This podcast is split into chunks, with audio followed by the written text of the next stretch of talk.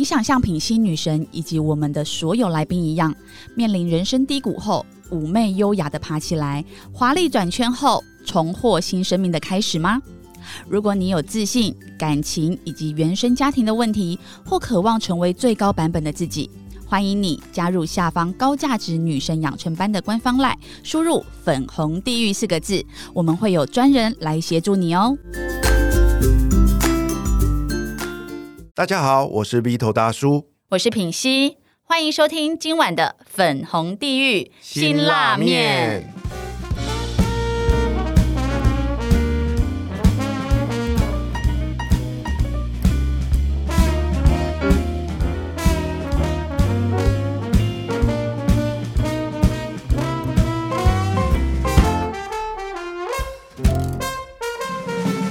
今晚邀请来陪我们一起吃这碗辛辣面的来宾是谁呢？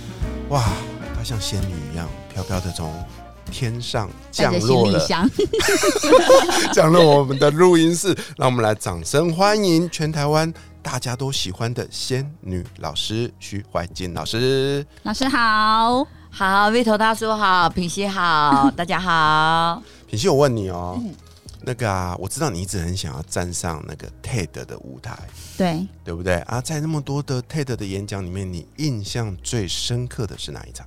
好了，就没没得说，赚我热泪的就是眼前这一位仙女老师，因为我之前就是也有去上过宪哥的说出影响力的课，那当然想必呢，仙女老师一定是宪哥最觉得哇得意的一位学生，真的。那那时候我还记得是第一天上课，然后在最后的时候，其实第一天上课呢，我可能整天都还在。发呆啊，就是还没有太多的感觉，在打瞌睡吧。就是想说，哦，什么时候可以下课，什么时候可以吃饭这样子。但是当他放那个影片的时候啊，我真的，哇，就是我真的好想知道他本人到底长什么样子，到底是个怎么样。可是在这之前，其实我就一直都知道仙女老师，我一直很想知道说，到底是有多仙女，敢跟我女神来相比这样子。真的，这集是。仙女仙女 PK 女神呢？对对，为什么老师你是叫仙女老师呢？哦，因为我刚开始教书的时候，嗯，我都喜欢叫学生叫我们美女嘛，然后我同学就跟我说。怎么会叫美女？仙女只有一个，要叫学生叫你仙女。哦，所以后来我就规定学生说，你们只能叫我仙女，不能叫我别的。可是你知道，学生就不会这么乖，因为我教的是高中生嘛，所以他们只要说老师老师，我都不会回头看他们，然后他就叫仙女仙女 仙女老师，就赶快。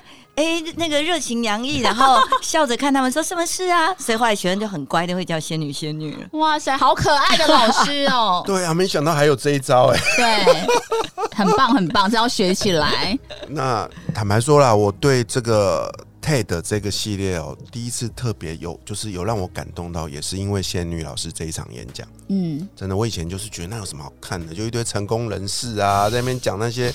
很厉害的东西啊，我就觉得跟我有个距离。但是那一场我第一次，我忘了说我在哪边看到，反正就是我第一次看到的时候，我整个人就是有那种被惊吓住的感觉。我第一次感受到说，天哪，这个东西怎么那么有威力，这么有能量？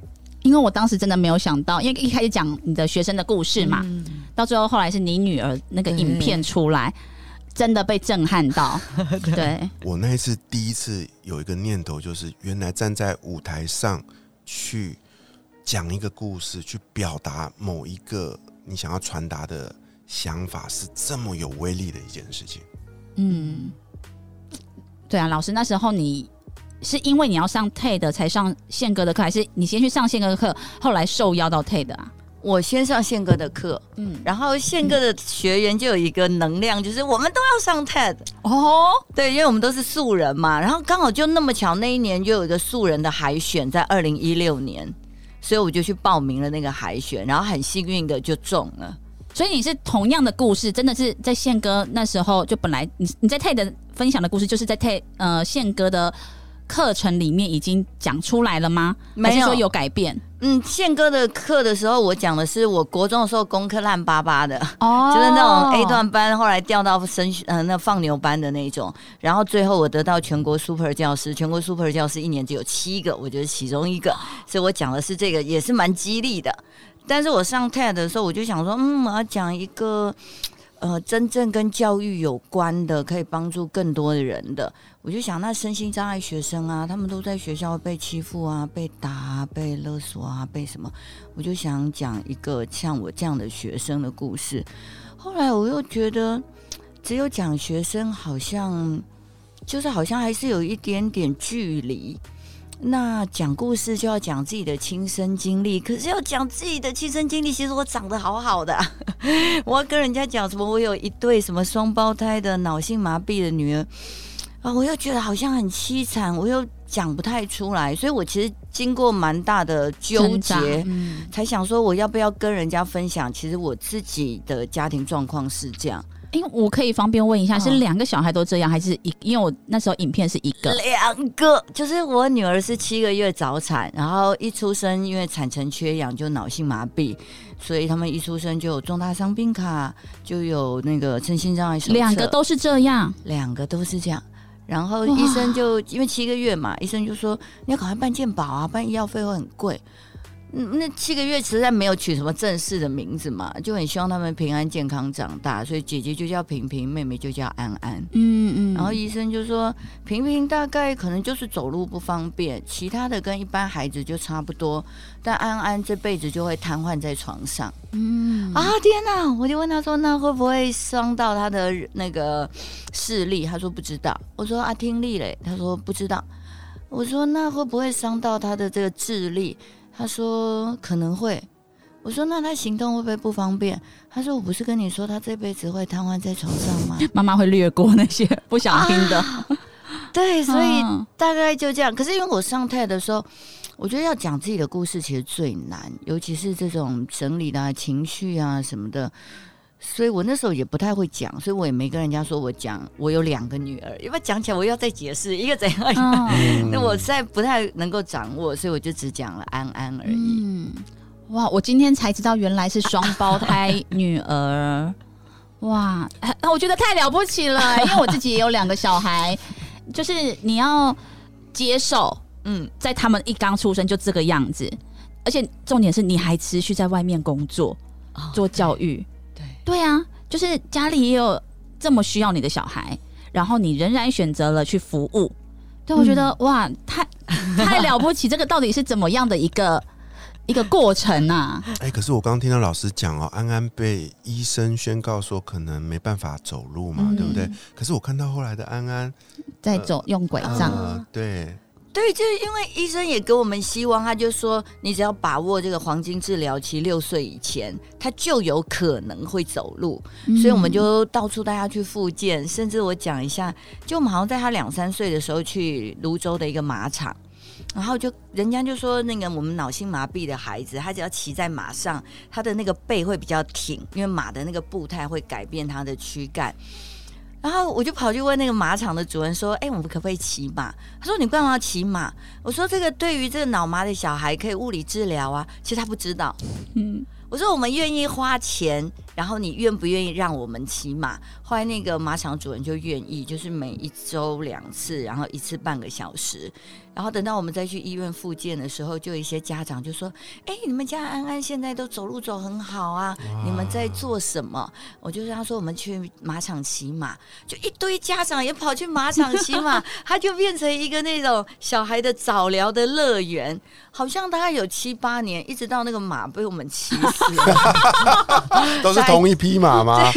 对对对，因为马一匹也不便宜呀，所以我都会觉得，我们只要持续的做，其实就可以看到一些转机。你有没有发现，仙女老师很厉害？任何的一个生活的小事情，都是一个故事。而且我觉得她用好乐观的态度在面对哦。对啊，我我前阵子，因为我一直有在 follow 仙女老师的粉砖啊，我看到安安画的那个画，啊因为我也在画画，对，然后我就觉得安安画的好美，因为我我是。天生色弱，所以我对颜色就很不行。但是我看到安安的那个颜色，我好喜欢呢。你看这样色彩缤纷啊，他的这个是他画的，是是是是，这太电脑绘图，好强哦！真的真的蛮棒啊！我就我就在我就在这边看到了一种所谓的生命的创造力。对啊，所以对比老师刚刚说的那一段，就是安安刚出生被医生宣告的故事。我想这中间呢，就是您的那个心路的转折哦，就是尤其为人，因为我们都是为人父母嘛，那一份，我相信从一开始一定是有一些内疚，对不对？到后面充满了呃疼惜，然后但是还是不放弃，一路陪着他。哦，我真的在您身上看到了一个，就是身为母亲的坚强啊。嗯，而且您到后面还把这一份，就是透过这一场演讲之后，我相信他或多或少也改变了你的人生，对不对？哦，对啊，因为毕竟我们真的不是很喜欢在别人面前示弱或讲自己这些事。我那时候的初衷就觉得，我只要讲了我的事情，就可以帮助更多这样弱势的人，所以我就站出来了。我那个时候就是这样，可是没有想到，其实后来很多人认识我是因为这个影片。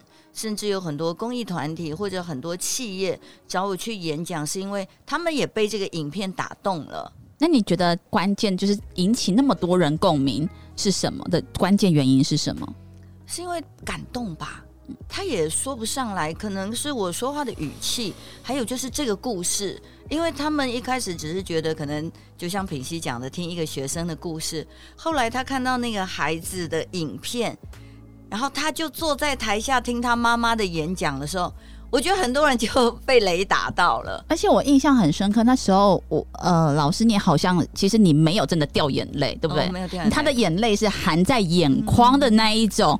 对，就是会觉得哇塞，就是你知道，透露出一种坚强的感觉，然后还继续笑着跟大家讲这故事。平心，你观察好入围，我那个演讲，你们猜猜看，我练了多少遍？不会一百遍吧？我练了五百遍。天哪！在在就是自己一个人在家里。我自己，比如说我那时候正想要讲我学生的故事，我那时候我觉得我那两年其实也蛮辛苦的，因为那个学生他的认知跟一般高中生没有办法比嘛。我每次上课说慢慢来，我等你的时候，其实别人都不等他哎。然后我夜深人静的时候，我都在想。其实等他，他也学不会国文呐。那我每天都有一些教学进度的压力。其实我每天都会很纠结，我要不要等他？所以我在准备，比如说第一次的时候，我就说我的学生凯安，我就开始是狂哭，狂哭就觉得啊，我就回首那种前面那种很心酸。等到我真的在练我们家安安的时候，我只要一讲我女儿，我就哭。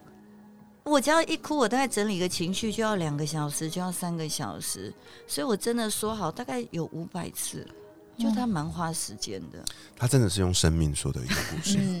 对啊，那我自己啊，像前阵子啊，也有机会去准备一些短讲啊。其实，在准备的过程中，你知道吗？我就很没耐心准备，因为我知道道理，道理就是大家都说你上台前要不断的演练啊，要这样。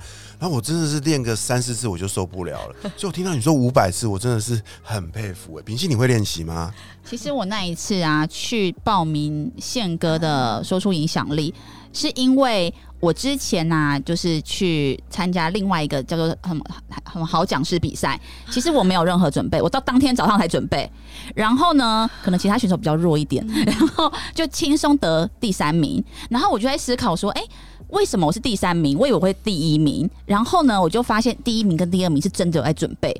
那我就会想说，哎，我如果都没有准备，就已经是第三名的话，那我是不是有认真准备，我可以得到第一名？于是我就在报名了宪哥的课程，是因为这样。那那一次真的是我，我我也是因为这样，早上哈拉老师要请他教我说故事，然后呢，就是我那一整个晚上都在准备，很认真，很认真，就是。我熬夜到天亮都还在练习，那是我第一次人生，我我考试都没有没有那么认真哦。然后那一次十八个人比赛，然后宪哥就说，如果你没有你。第九名都没有到你的话，你以后就出去都说你第十名这样子。对对对 对。结果我第九名都没有，然后那一次我就得到一个结论，就是我不用太认真准备。不是没有。但是，但是我必须说，我那一次其实我觉得我背到太怎么滚瓜烂熟，我知道了，已经太像是一场表演。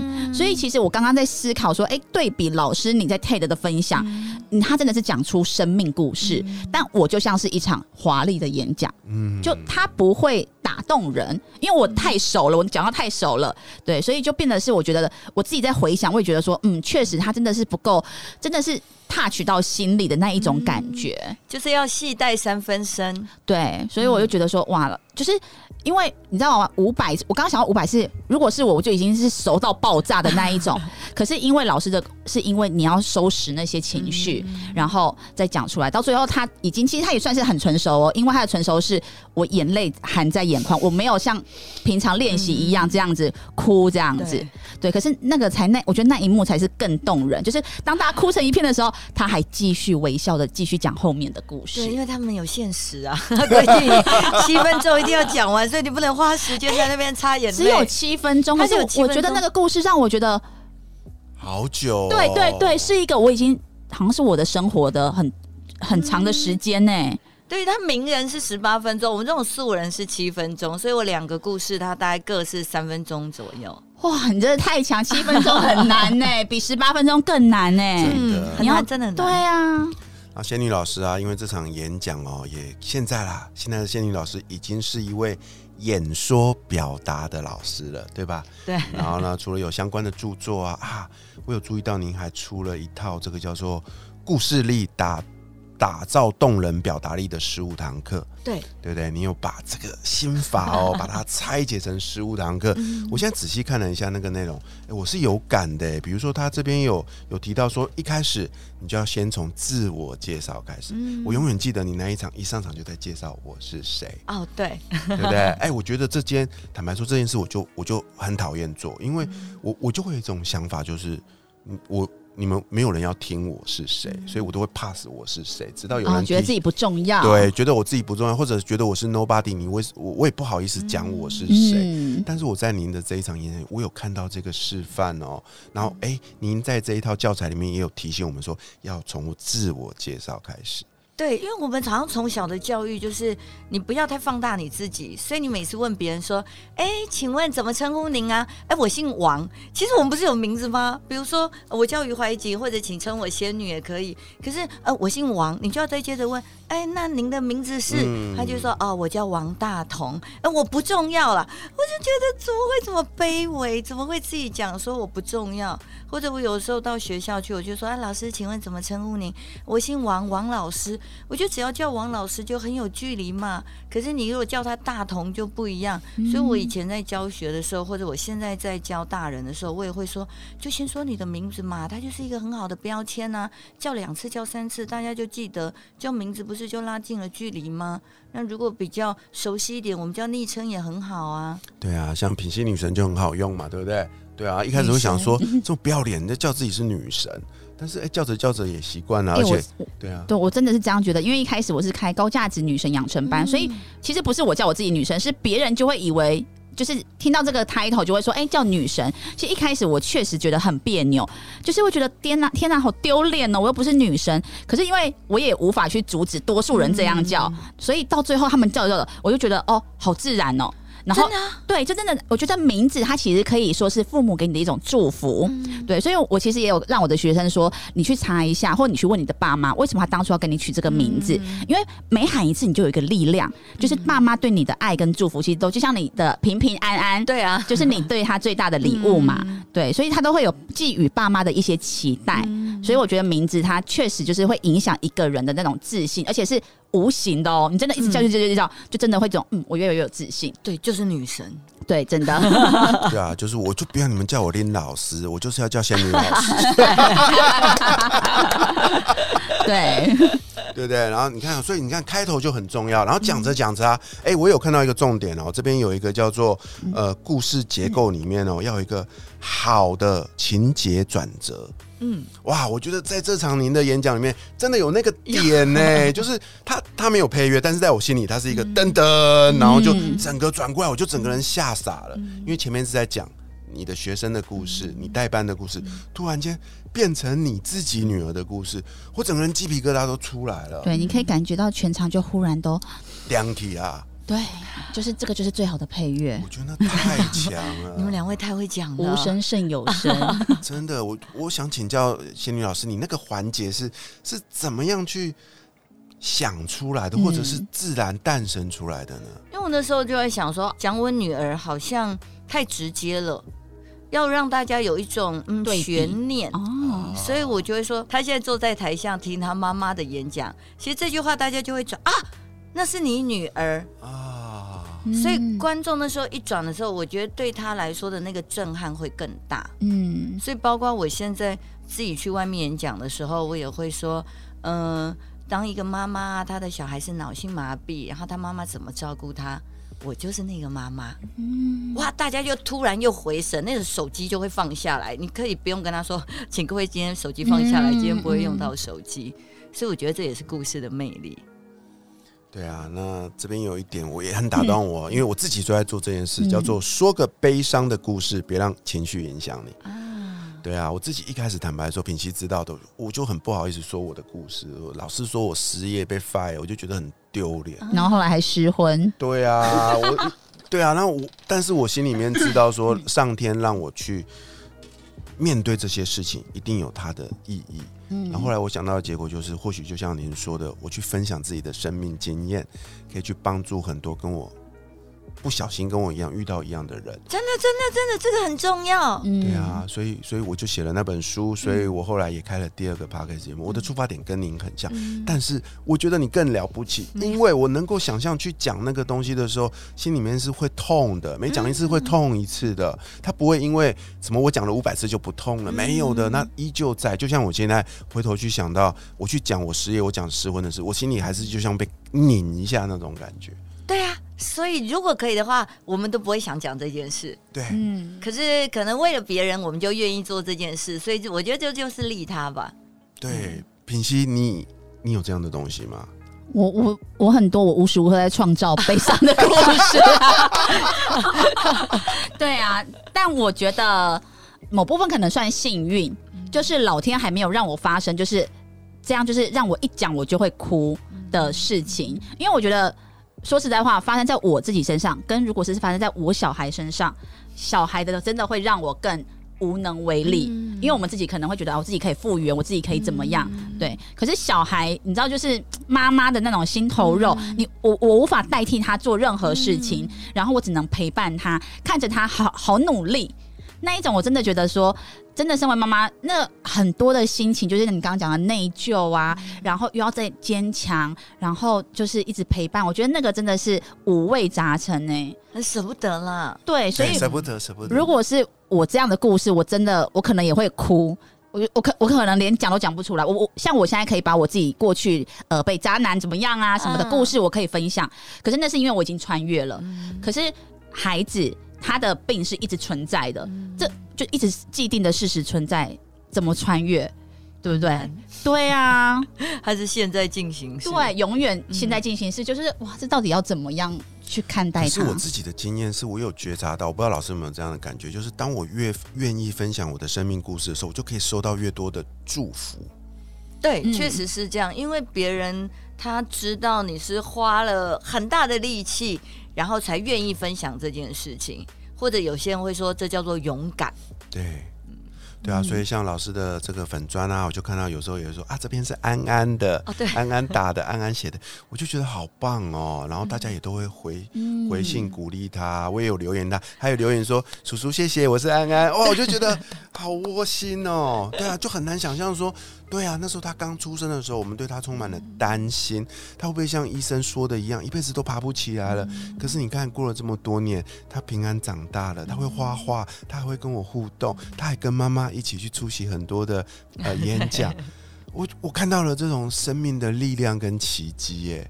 对啊，这都是靠分享所创造的。对，因为他就是一个国中念特教班，高中念特教班嘛，所以其实。就他的认知或者外形看起来好像都不如别人，有时候我都觉得我不用特别写什么文，我就跟大家分享今天安安写的文章或安安画的画，其实就对很多人是很大的鼓励啊！你有手有脚，你又有脑子，你失败了你再站起来就好啦，你一定比安安还要快。所以我有时候就分享安安的东西，我觉得就是一个很大的能量。安安其实真的才是一个天使哎、真的，一一仙女妈妈，天使女哎儿，哎呀，对不对？真的。真的。然后我们平信女剧院，我们曾经访问过另外一位也跟仙女老师有点像的老师，那个神神神我知道，老师我我今天就是想到他，对，对啊，那我觉得你们两位，我们都很有幸采访啦。我嗯在你们两位身上都看到了那一份，我觉得对，教育的热忱。嗯，第一个是身为教师的那一份嗯爱，第二个就是为人母亲，然后同时你们也都用这样包容宽广的心去爱身边所有你们接触到的学生，我觉得是这个是让我超感动的。对啊，所以我们是有信念的人。哎，这句话说得好，我们是有信念的人。老师现在还在万方教书吗？没有、我从公立学校辞职了。哦，辞职了。嗯，要不要听原因？好，好好，可以讲吗？可以讲吗？可以讲，可以讲。好好好好，呃，我们家安安哦，他在念高一的时候，我刚就说他念特教班嘛。他在高一入学的时候，学校就说他的教室在二楼，可是我们家安安是拿拐杖的。嗯，学校就跟我说，安安的教室在二楼，我们学校没有电梯。他读特教班，对，然后品品心，你刚刚表情非常正确，你一副很啊的这样子。对啊，哎，这种不是放在一楼吗？对啊，我在学校教书这么久，这种学生你只能放一楼，因为你出了事怎么办？对，对啊，对啊，然后他还跟我学校还跟我说，然后他的这个电脑教室在三楼，烹饪教室在一楼。我心里想，你叫一个脑袋不太灵光的小孩，然后每天这样走，一定会出事的。那叶永志的妈妈不是说，嗯如果可以的话，我宁可每天把他叶永志背在身上，我不会让他去上学。对，我觉得太荒谬，所以从开入学的第一天，我就觉得学校对他不友善。哎，所以他是读跟你一样的学校他不是我们哦学校，只是离我的学校比较近。哦，嗯，很多人都说你怎么不转学？我觉得我们都是要工作嘛，你当然会挑一个离你工作地点比较近的。一直到他高一的时候，我就留职停薪了，因为我就觉得这样我不太放心。然后我每天早上八点还要送他到学校，四点还要去接他。高二我要留职停薪，到高三又发生了一件事，就是他那一次是得到了全国啦啦队比赛的第三名，啦啦队就是他们整个班嘛。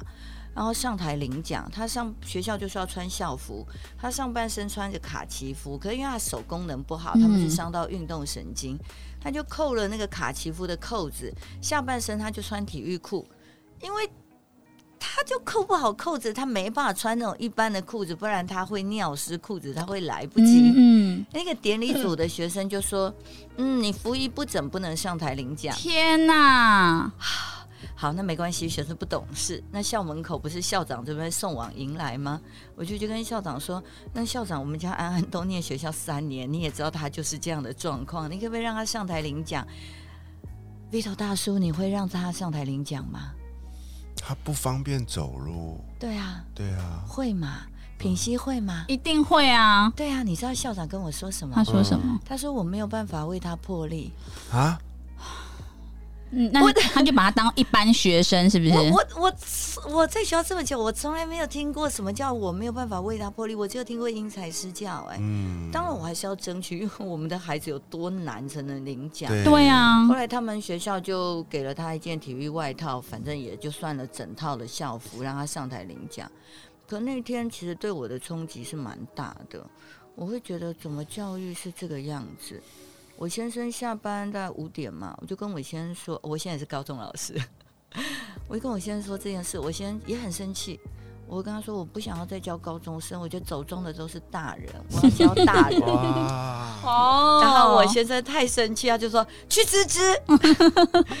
可是要想看，我如果真的去辞职，我就没有退休金了。嗯，对啊，所以我很惊讶，因为你说你的小孩已经大学了，就是想可以想知道你在学校已经任职多久了。对，所以我三天以后就去学校，然后我到人事室的时候，我就跟那人事主任说：“来拿一份辞呈，我来抄一抄。”哎，我们公立学校跟那个私人企业是不一样的，什么基于嗯生涯规划，我们生涯规划 就是要拿退休金。对，所以他说没有人在辞职，所以没有得给你抄。你是有史以来学校第一个，那，我那时候在人事的时候还想说，哇，那我辞呈要写什么？就是两句话：教育不止在学校，处处皆可为教育。就算企业教育训练，教育也是放在前面啊。然后很多人就问我有没有退休金，没有退休金。那但是我们以前每个月都有扣退抚基金嘛，所以我就拿回五十二万，就这样，才五十二万。对，你那时候差几年就可以退休？其实我还蛮久的，但我我就觉得那个校长那一句话也让我想到了。好像我就可以走出这个圈子，嗯，那可能我自己也有一些本事吧，嗯，已经累积了一些，就没有什么眷恋了。没有，我觉得，我觉得 其实从那一场的这个这个 TED 的分享开始，你就已经注定走在一条你从来没有想过的路上，嗯，他是带着一个使命的。对我后来也这么觉得，就是那时候，我其实我就蛮会教学，我上课就没有学生睡觉啊、划手机，我也很会班级经营，因为我学生也蛮爱我，我也没有讲班级经营，也没讲国文教学，也没讲我会很会演讲，我就挑一个最弱的讲，因为我就觉得它就是教育的价值嘛。嗯，所谓的挑一个最弱的讲是什么？就身心障碍的学生，其实一般人根本就不在乎啊。真的哎，一般人就会觉得他跟我们不一样，他好奇怪，呃，不要靠近他，不然靠近他，好像校学校教育大部分是这个样子。其实确实，因为我记得我小时候国小，然后可能会有资，他叫资源班，对不对？以前，然后就确实我我那时候年纪小，我看到有一些可能手会怎么样子，也会有点害怕。对啊，就是会觉得啊，然后会。就是真的是怕怕的，然后像我小时候幼稚园，然后他们是呃一个天主教，所以他那天主教里面其实会收容很多小儿麻痹的学生，然后他们可能都要坐轮椅。那时候我可能幼稚园，然后他们坐旁边的时候，对他不了解、不认识，就是那么小的时候，然后就会很害怕，就是都不敢动，对，很怕对他不小心弄到他们怎么样。所以其实我觉得在这个就是。嗯，很很少人会去公开的、坦然的来分享他们的一切，让大家觉得说，哦，他们其实跟我们是一样的，对。不然我们其实很多人不知道的时候，都会带着自己也觉得好害怕的眼光去看待他们。对，就我们很少被教着怎么样对待这些看起来跟我们不一样的。对对对，嗯。哇，这仙女老师今天这集跟我分享了好多好精彩的东西哦。那因为时间的关系，所以我必须要收一个尾了。最后，我想跟听众朋友们分享仙女老师在这个故事里打造动人表达力的十五堂课里面，最后提到的一个重点，就是用心才是最好的技巧。对啊，那我相信这件事您做到了，因为不管是这个班级经营啊、生命教育啊、亲子沟通，或者是演说表达。每一项你都非常的优秀，影响了无数人。再次谢谢仙女老师，谢谢谢谢。下一集我们将邀请仙女老师继续来教我们，教我们怎么样准备一场 TED 演讲。大家想听吗？请锁定我们的频道。我是鼻头大叔，我是品心女神，粉红地狱辛拉面。我们下期见，拜拜。